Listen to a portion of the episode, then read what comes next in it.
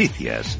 Y empezamos hablando de Sudamérica, del gobierno de Uruguay, que presenta un proyecto de ley de criptomonedas al Parlamento. Como te digo, el Poder Ejecutivo de Uruguay presentó un proyecto de ley al Parlamento del país con el objetivo de aclarar cómo se regularán las actividades relacionadas con los activos de criptomonedas. Si se aprueba, será el primer proyecto de ley dentro del país que aborde el área gris en la que operan los intercambios de criptomonedas y los proveedores de servicios de activos virtuales en la nación suramericana. El proyecto de ley modificará la Carta Orgánica del Banco Central de Uruguay e introduce la Superintendencia de Servicios Financieros, una organización que forma parte del Banco Central como el principal supervisor de las actividades de los proveedores de servicios de activos virtuales. En este sentido, el documento establece que se considerarán parte de esta clase los proveedores de custodia, las empresas que faciliten la compra y el intercambio de activos virtuales y los terceros que presten servicios financieros relacionados con la oferta o venta de un activo virtual. Vamos con otra noticia, en este caso vamos a de Bitcoin. Es una noticia un poco negativa, es que los ingresos de la minería de Bitcoin han registrado un mínimo interanual. Como te digo, los ingresos de la minería de Bitcoin han generado enormes ganancias para empresas de criptomonedas como Bitfury, Bitmain, Antpool, Core Scientific,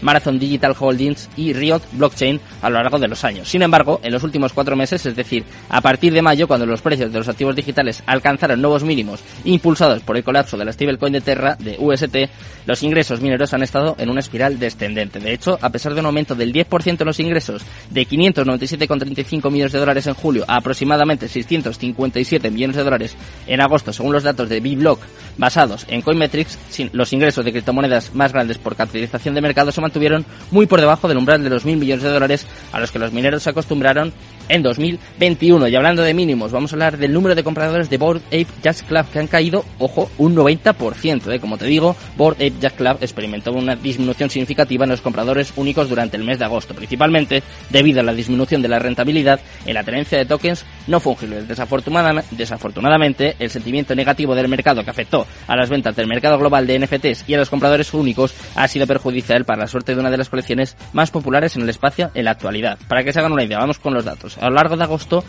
Board Ape Jazz Club solo vio 263, ojo, compradores únicos. Este fue el número más bajo de nuevos compradores en 2022, así como el mínimo de los últimos 16 meses. Así está el mercado, así están las noticias. Como veis, no traemos noticias muy buenas, pero eso sí, te traigo una buena noticia. Vamos a aprender, vamos a hablar de educación financiera con Belobaba.